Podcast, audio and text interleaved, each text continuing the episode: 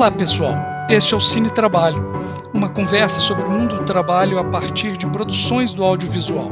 Atenção, a intenção é trazer muitos spoilers. Este podcast é realizado pelo TRAB 21, grupo de pesquisa vinculado ao programa de pós-graduação em Direito da Universidade Federal do Rio de Janeiro.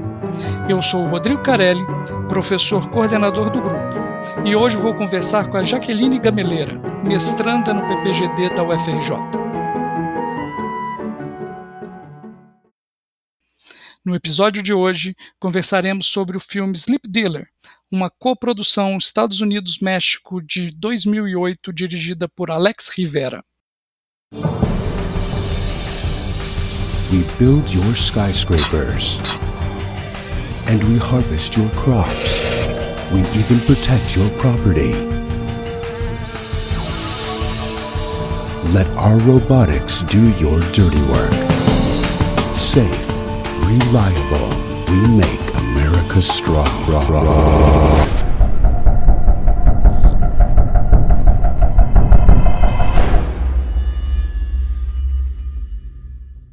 Esse filme foi apresentado no Festival de Sundance e premiado em alguns outros festivais, tendo inclusive obtido menção especial no prêmio da Anistia Internacional do Festival de Berlim.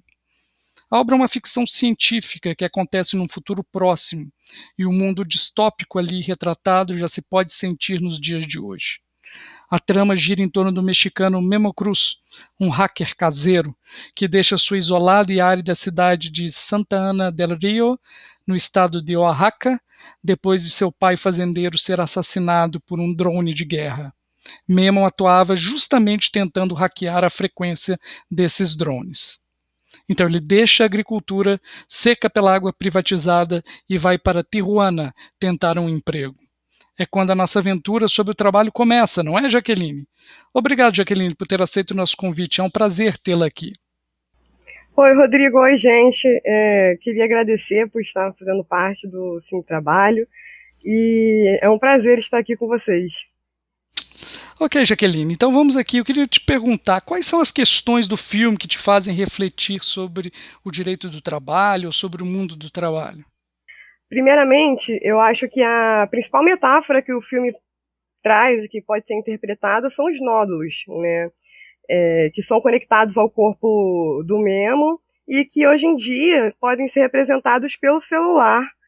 É, uma vez que o celular, conforme Byung-Chun Han nos ensina, também é, está conectado às nossas mentes a partir dos rastros que a gente deixa é, ao utilizar as redes sociais, é, os sites e a internet em geral. Essa é uma das principais questões que eu acho mais interessantes do filme. Sim, é, é muito interessante mesmo, porque é, essa, esse paralelo que você fez, porque no filme, só para a gente situar aquele que não viu o filme, no filme, é, esse, o Memo ele vai para Tijuana e ao contrário de hoje em dia em que se atravessa a fronteira para os Estados Unidos para trabalhar ali na, na, em Tijuana temos como se fossem maquiladoras é, em forma de plataforma em que essas pessoas vão poder trabalhar a partir dessa do território mexicano é, controlar robôs que estão lá nos Estados Unidos, no caso, na construção civil. Então, é muito interessante é, esse paralelo que você faz, porque hoje Uh, os nódulos são peças que são colocadas dentro do corpo das pessoas que fazem elas serem interligadas a essas fábricas, a essas plataformas. E a mesma coisa acontece, né? Os celulares são próteses mesmo é, hoje que nós levamos e que no, nos faz acessar a esse mundo do trabalho. Gostei dessa sua é, é, seu paralelo, né? E que mais que você pode nos dizer sobre esse filme? Então, outra questão que para mim se destaca muito e tem interessado também bastante é, na, nas pesquisas que eu tenho realizado junto ao Trab 21 é a questão da luz e o fato dela ser, se autotitular como uma escritora de memórias, né, no True Node. E isso tem um paralelo na nossa realidade muito grande a partir das redes sociais, né, em que, sobretudo, os aspirantes à influência digital também realizam ali, de certa forma, uma roteirização da sua vida para expor na rede social e talvez receber renda, né? Porque só os influencers que bombam que vão receber essa renda.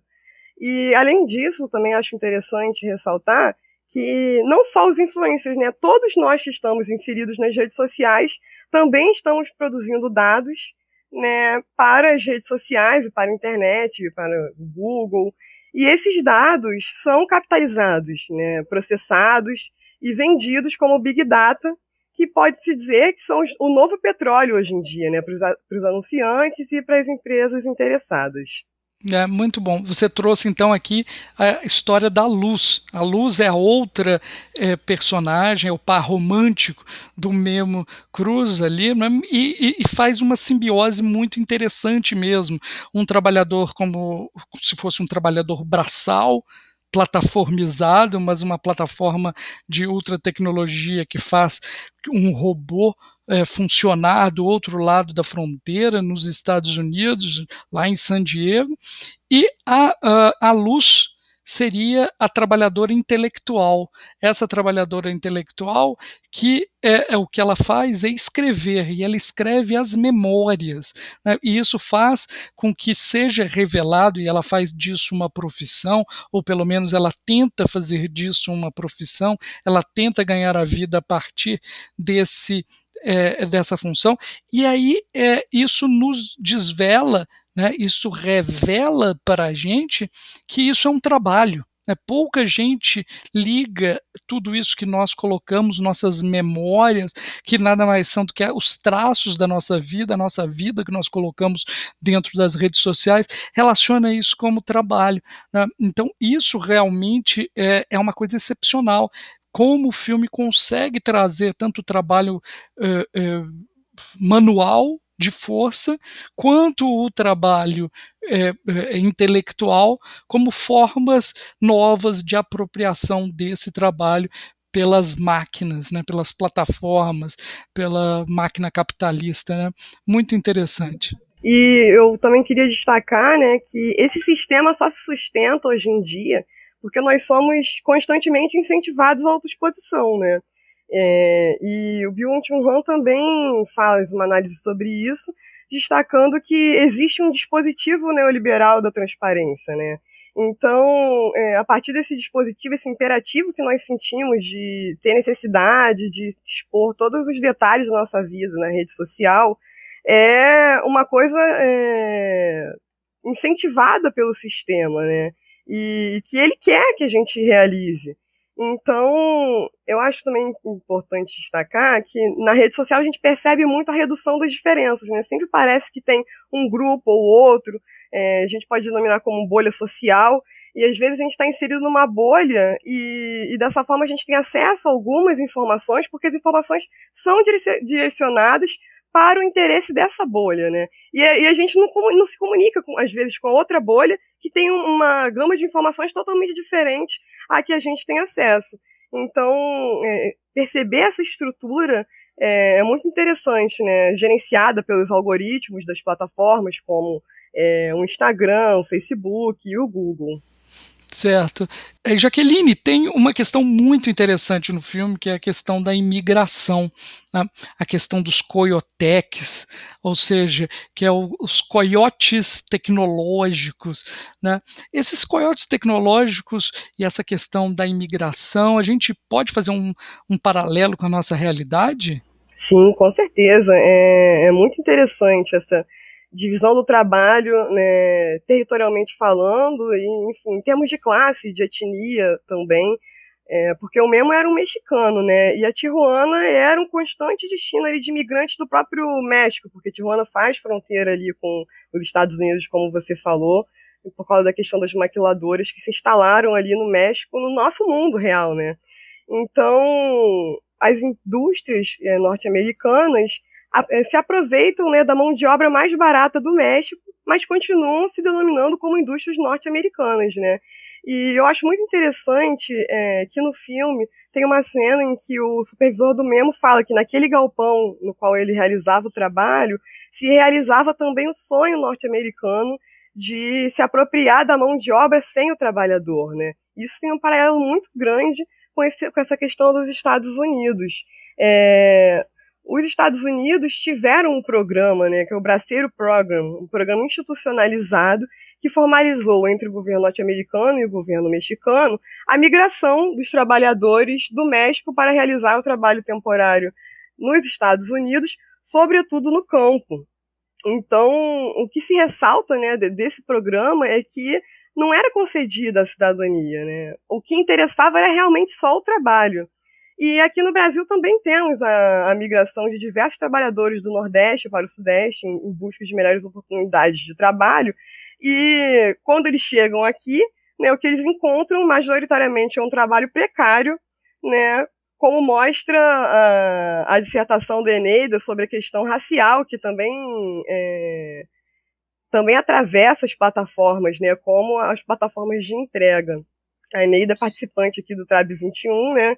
Então, é, essa pesquisa foi muito interessante para poder é, evidenciar essa questão do, do, trabalho e a sua relação com a raça. É muito interessante que a empresa que faz essa como se fosse a plataforma que leva é, esse trabalho na verdade, só a força de trabalho para os Estados Unidos, para a construção civil, ela se chama Sai Braceiro, é né, uma mistura de, do cibernético com o braceiro, esse programa, que ainda está em vigor, por exemplo, ainda no Canadá. Mas eu acho muito interessante essa questão dos intermediários, essa função do intermediário, que sempre está vinculada a uma precarização do trabalho, né, e a gente percebe, por exemplo, em plataformas com, de entrega como iFood, é, estão implementando esses intermediários que seriam de certa forma coiotes, né, é, é, chamado de operadores logísticos OL no trabalho de plataforma nós vivenciamos isso.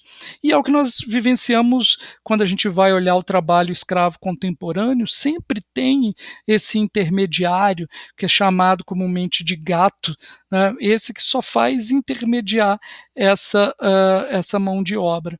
Né? Então, dentro dessa precarização. Então, o filme ele realmente nos faz é, é, pensar vários aspectos dentro da, uh, da questão do trabalho. Né? Tem mais algum? Qual que é a cena? Me diga, oh Jaqueline, qual que é a cena que mais te impactou? Qual que é essa cena que você mais gosta, acha mais representativa dentro deste filme? Além da, da cena né, que eu falei que o supervisor fala que ali se realiza o, o sonho norte-americano de se apropriar do trabalho sem o trabalhador, é, é a cena em que os personagens principais se unem para utilizar os meios né, dos nódulos ali, aquela ferramenta técnica que eram utilizadas para realização do trabalho, para exploração do trabalho, são utilizadas para libertar o vilarejo do Memo da privatização da água, né? Então, para mim, essa cena foi como uma forma de esperança, né, de, de uma resistência, de uma ação social contra a exploração abusiva do capital, que ali estava se apropriando de um bem tão é, básico que é a água, né, e, e, da criação né, de alternativas de um mundo em que o lucro não é o principal orientador para o desenvolvimento tecnológico né, e social, mas sim o bem-estar, a subsistência do ecossistema social, individual e do meio ambiente. Então você está falando da cena final. Isso, da cena final. A catarse final, em que há então uma revolução, o início de uma revolução. Sim, nos termos de Lazarato, seria um início de uma revolução aí contra a máquina de guerra do capital, né? É, mas é, é, é, esse filme ele me traz alguns questionamentos muito, muito interessantes, né? Porque é, se a gente é, pensar né, naquela cena em que é, ele começa a passar mal e as pessoas passam mal porque elas ficam ali concentradas no trabalho muito tempo ali dentro com os nódulos ligados.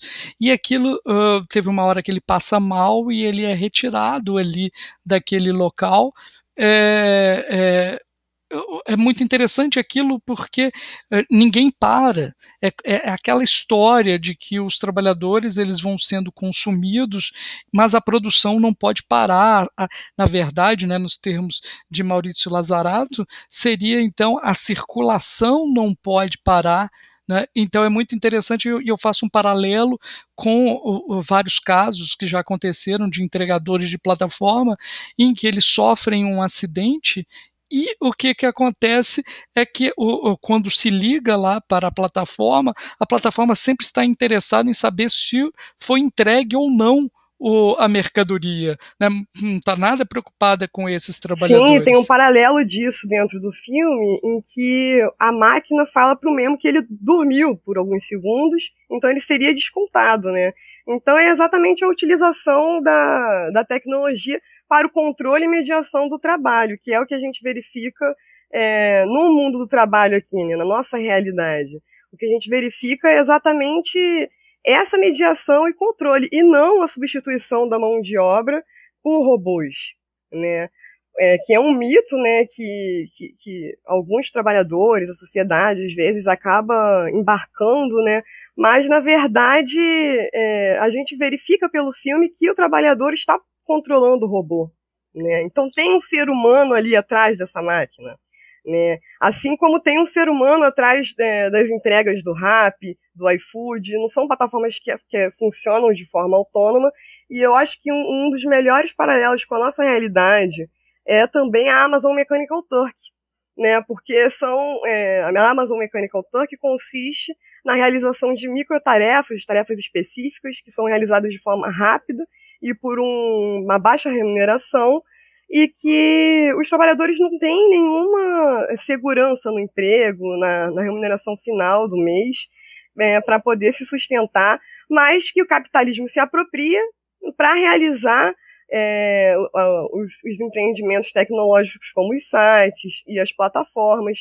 Então, é, essa questão é, é, muito importante né, de ser verificada, a, a, parte humana por trás do trabalho tecnológico. É, é, é nós estudamos dentro do grupo de pesquisa é, o, o Aaron Benanav, e o Aaron Benanav ele fala disso, né, dessa, desses trabalhadores escondidos por trás da automação. Né, é, não só ele fala, vários pesquisadores estão demonstrando isso. O, o Antônio Casilli né, lá na França, o italiano radicado na França, que fala muito sobre isso, né, sobre esse trabalho humano escondido né, dentro da, da automação. Né, e, e, esse caso, eu, e o filme é exemplar realmente, né, porque se alguém está lá em San Diego e vai olhar a construção do prédio, só vai ver os robôs caminhando de lá para cá. Não consegue ver de forma alguma que existe um trabalho do outro lado da fronteira que está realizando esse trabalho. Isso eu já senti muito na minha atuação é, no Ministério Público do Trabalho, quando eu inspecionava, eu ia verificar as condições de trabalho de terceirizados no setor bancário. Todo mundo acha que é, há uma automação completa bancária dentro daqueles quiosques e que se faz tudo ali. Não, existem milhares de trabalhadores que estão terceirizados, contratados de forma precária nas periferias das cidades, contratados por terceirizadas é um paralelo perfeito para mim do que acontece, é o que a automação ela promete e que por trás disso está escondido um monte de trabalho precário. Eu, eu acho isso muito interessante porque essas microtarefas são realizadas e realmente a gente não faz ideia de que elas estão sendo realizadas e que até nós estamos realizando essas microtarefas, né? Quando a gente entra num site para confirmar se a gente não é um robô, a gente está ali realizando uma microtarefa gratuita. Mas existem pessoas que estão realizando ela de forma remunerada e é, a partir de um trabalho precário, né? Outro autor, outra autora, né, que fala sobre esse assunto é a Saria Tambrut. Inclusive a gente leu um, um, texto dela junto com outros dois autores sobre esse assunto, sobre a ausência de, de substituição total da mão de obra humana pelos robôs, né? E ela faz uma análise sobre a reestruturação produtiva, né, da, da mão de obra no capitalismo, e analisando que a partir da década de 70 o neoliberalismo começou a ganhar força, né, e, e a crise também ocorrida nesse período contribuiu para essa necessidade de, de modificação da estruturação da mão de obra e da externalização né, dos trabalhadores, do risco, é, e da, até mesmo é, das ferramentas de trabalho. Né? A Uber realiza ali a, o transporte de pessoas, mas não possui um carro, né? não possui um empregado contratado, não se responsabiliza pelos acidentes que acontecem, nem pela manutenção é, dessas ferramentas. Então, é um grande exemplo dessa externalização de uma forma mais acentuada, né? Que é começou a ocorrer ali em 2008, é, aprofundando esse cenário de novas formas de trabalho precário. Tem outra questão muito importante nesse filme, que é, é justamente a migração do Memo para Tijuana. Por quê? Porque o, o, que está acontecendo, e a gente consegue perceber, é um processo de proletarização de todos. Eh, veja a condição do Memo. O Memo era um filho de fazendeiro, eles plantavam milho né? Só que o que aconteceu? A vida começou a ficar muito difícil por conta justamente da privatização da água, da dificuldade do acesso da água, e o filme é genial nisso, porque nós estamos enfrentando uma crise é, fortíssima de água, que a gente fica negando essa crise, mas é, é uma crise que vai vir forte é, com o tempo, a água está sendo toda é, é, consumida pelo agronegócio, com mudanças climáticas, e a água privatizada, o que aconteceu recentemente no país é, é, é retratado muito bem nesse filme. Aqueles pequenos produtores eles passam a não ter mais condições de produzir. E então ele muda o seu estilo de vida de, um, de, uma vida agrária, em que ele é um pequeno produtor, ou seja, tem uma autonomia, passando então a vender a sua força de trabalho, que a gente sabe que não existe isso, vender sua força de trabalho, ele coloca-se inteiro, ele coloca a sua vida à disposição da exploração. Então, isso é um processo também de proletarização dos, é, da população, dos trabalhadores, e isso eu acho genial no filme. Exatamente. O Aaron Biananavi fala sobre a dualização do trabalho, né? que é a criação de, de trabalhadores é, com alta.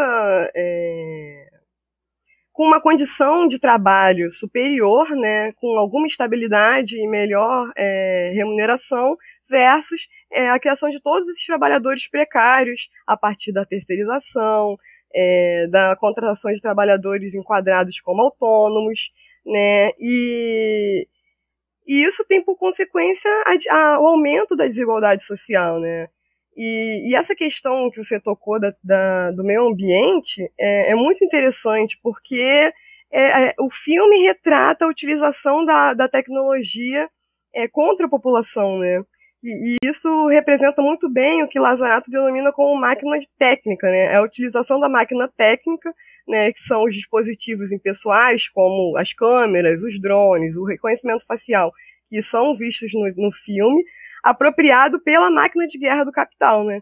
Que seria a estrutura maior, né, da, da sociedade, envolvendo as empresas, as instituições políticas, é, judiciais, legislativas, é, que de forma comum possuem o objetivo de estabilizar a sociedade, né? Então esses terroristas, né, que são na verdade os inimigos criados por essa máquina do capital, é, estão pleiteando o, o, direito à água, que é um bem muito essencial, né, para o humano. Mas nessa lógica capitalista em que predomina o lucro, né, se se tornar a água um produto é mais lucrativo, é o que o capitalismo é, faz, né? Privatizando aí a, a, o fornecimento de água.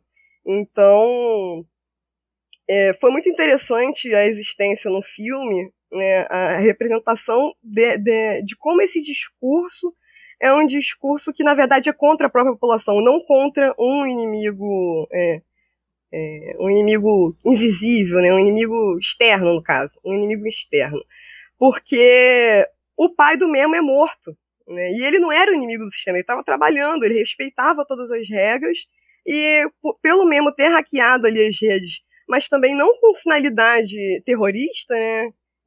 contra o sistema, a finalidade dele era só ouvir a cidade, que era o sonho dele, estar imerso nessa tecnologia, é, ele acabou sendo denominado de terrorista e o pai do Memo acabou sendo é, morto. Então, o irmão dele estava assistindo ao programa que matava os terroristas. Eu achei essa cena muito interessante, porque era normalizado. Né? Ele via várias pessoas da cidade dele serem é, mortas e serem caçadas pelo sistema, e, e ele assistia como se fosse entretenimento. É mais do que isso, Jaqueline. É, ele torcia pelo drone. Ele vibrava com o drone. Então isso vai demonstrar, e isso pode ser, a gente pode trazer para as plataformas como a propaganda coloniza a propaganda das plataformas como algo moderno e que a gente passa a admirar e são marcas que a gente gosta e que a gente acha que isso vai melhorar a nossa vida, né? quando na verdade estão nos explorando, estão nos, nos eh, cada vez mais retirando as riquezas. Então tem uma questão de colonização aí por trás, não é à toa que é Estados Unidos e México. Né? Uma outra questão que a gente coloca aqui, e essa questão é essencial, essa questão do, do, do, da luta que você colocou aí, da luta contra, da guerra, na verdade, contra a população, né, essa população explorada. Mas tem outro ponto também importante, né, então é, é, é muito interessante isso mesmo. Então, a, a, a polícia, o exército, é, é, as empresas, né, então é, é, é bem a máquina de guerra mesmo do Lazarato no filme, porque as empresas têm, têm a possibilidade de defender o seu patrimônio utilizando inclusive é, é, drones assassinos. Né? É muito interessante isso. É um bem básico da vida que é privatizado e negado à população e é defendido contra a população por meio de uma tecnologia de guerra. Né? Uma outra questão aqui, ô Jaqueline, seria se, é, é, o filme me faz questionar: seria nós estaríamos diante do fim do trabalho ou de um trabalho cada vez mais exaustivo? Isso, Carelli, é a intensificação do trabalho, né, na verdade, porque, como eu disse, era um processo que vinha é, acontecendo, caminhando desde a década de 70, de reestruturação da produção, é, utilizando-se das tecnologias para a mediação e o controle do trabalho, né? E na crise de 2008, essa, essa utilização é acentuada a partir das plataformas, desenvolvimento da tecnologia desses aplicativos como a Uber, a Rappi, o iFood, que conseguem é, coordenar uma multidão de trabalhadores, né? Agora, não só a, rede terceirizada, agora consegue é, coordenar os indivíduos em si mesmos é, para realizar as atividades que eles pretendem, são fracionadas, são atividades específicas, muito bem determinadas, e de uma forma totalmente bem coordenada, né? consegue ser realizada várias atividades de uma forma muito coerente a partir da coordenação das plataformas. Então, o trabalho está ali por trás, né? É um trabalho que às vezes é, invisibilizado são os trabalhos nas redes sociais por, pelos é, influenciadores digitais, em que há uma aparência de que isso é simplesmente a vida deles. Eles estão postando a vida deles, mas na verdade existe uma equipe por trás da maioria deles né, que assessora, existe um equipamento para poder realizar é, essas atividades nas redes sociais. Então, assim, há uma grande quantidade de trabalho movimentando esse mundo virtual. O mundo virtual não existe sem o mundo físico e sem os seres humanos, né?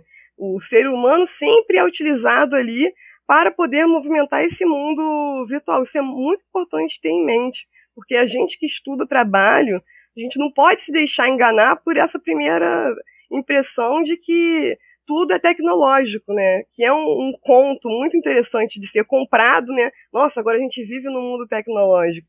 Mas, na verdade, é um mundo também de um trabalho é, intensificado e muito precário. É muito bom você tocar nisso, porque há outra faceta escondida desse mundo tecnológico. Né? Nós temos uma linha do Trab 21 que a gente estuda também a questão ecológica.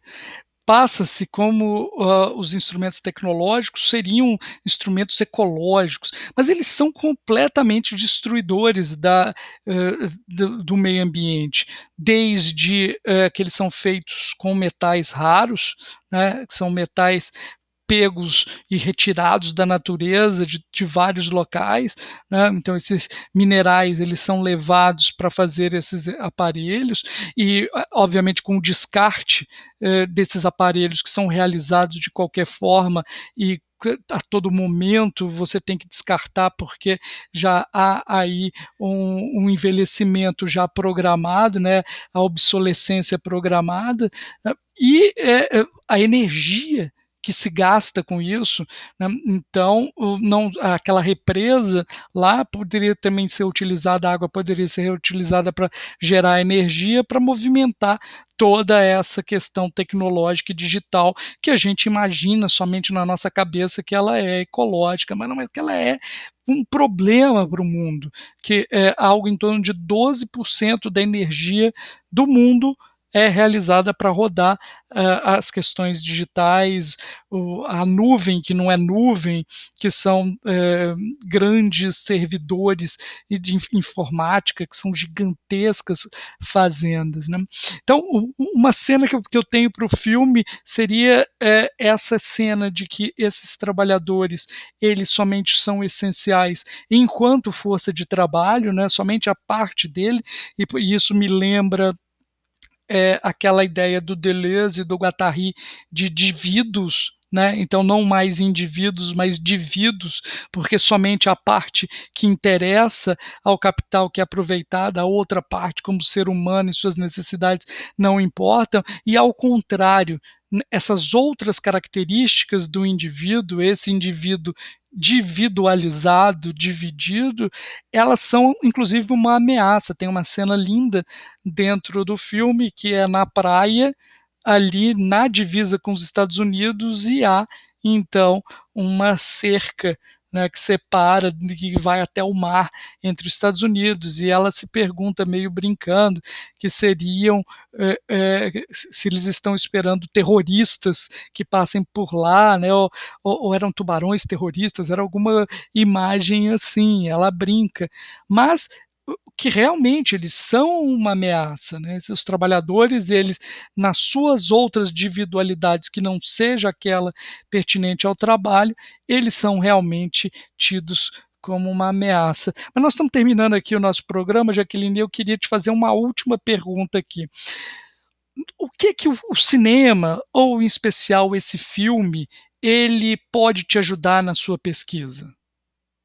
Bom, o filme ajuda a refletir muito no que a gente tem já conversado aqui nesse podcast sobre a falácia do fim do trabalho, né, no processo de produção do capital e a visibilização desses, traba desses trabalhadores que existem atrás dos robôs ou da tecnologia, né? Você falou muito bem sobre a questão da subjetividade é, eu acho muito interessante também a ideia de que o irmão do Memo representa muito bem a, a, a forma que essa subjetividade é capturada pelo sistema, né? Como é, essas ideias do sistema, né, em junção com a circulação rápida de informações simplificadas, faz com que se divida a população em dois, né? A população de bem, a população de mal, e, e, e, dificilmente uma pessoa né, vai querer se colocar no lado do inimigo, né? Isso é muito importante para poder verificar essa dimensão da, dos dados e de como essas informações estão sendo utilizadas. É, eu tenho muito interesse sobre isso, sobretudo porque eu estou começando a pesquisar sobre a questão dos games, né, da indústria do, do da indústria dos games, e, e tem muita relação com o trabalho realizado nas redes sociais. Né? Então, é, essa dimensão de dados que são extraídos pelas plataformas é, me interessam de, é sobremaneira né? e tem muita relação com o trabalho que era realizado pela Luz ali no TrueNode, né? em que ela fornecia esses dados para a plataforma. Então, o filme ajuda a visibilizar e, e, a, e a ilustrar muito do que a gente vê no Trab 21, a partir também da, das plataformas em geral, né? Porque esse trabalho de dados que é realizado pelos trabalhadores nas plataformas é de entrega, de motorista e nas redes sociais, não são habitualmente tratados. Né? Enquanto o trabalhador está se deslocando, ele está gerando um dado para a plataforma.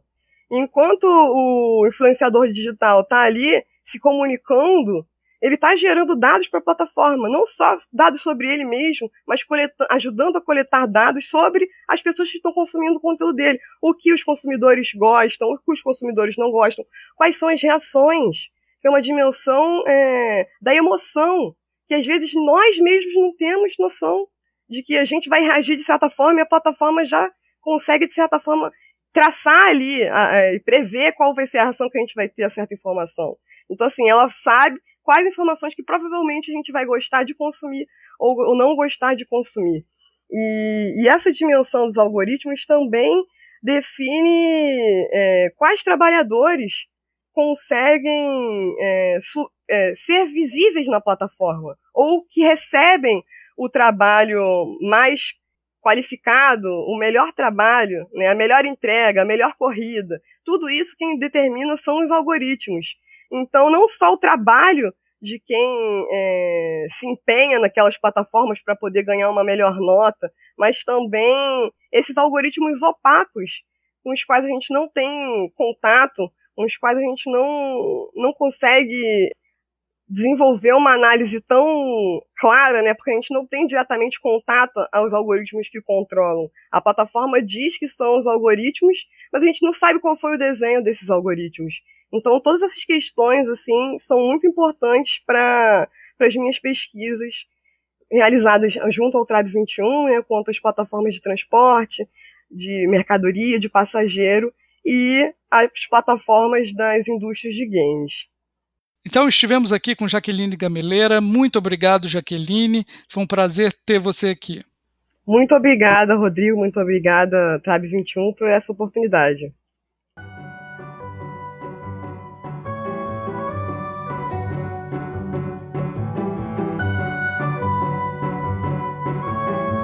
O Cine Trabalho é uma produção do Trab 21, grupo de pesquisa vinculado ao programa de pós-graduação em Direito da UFRJ.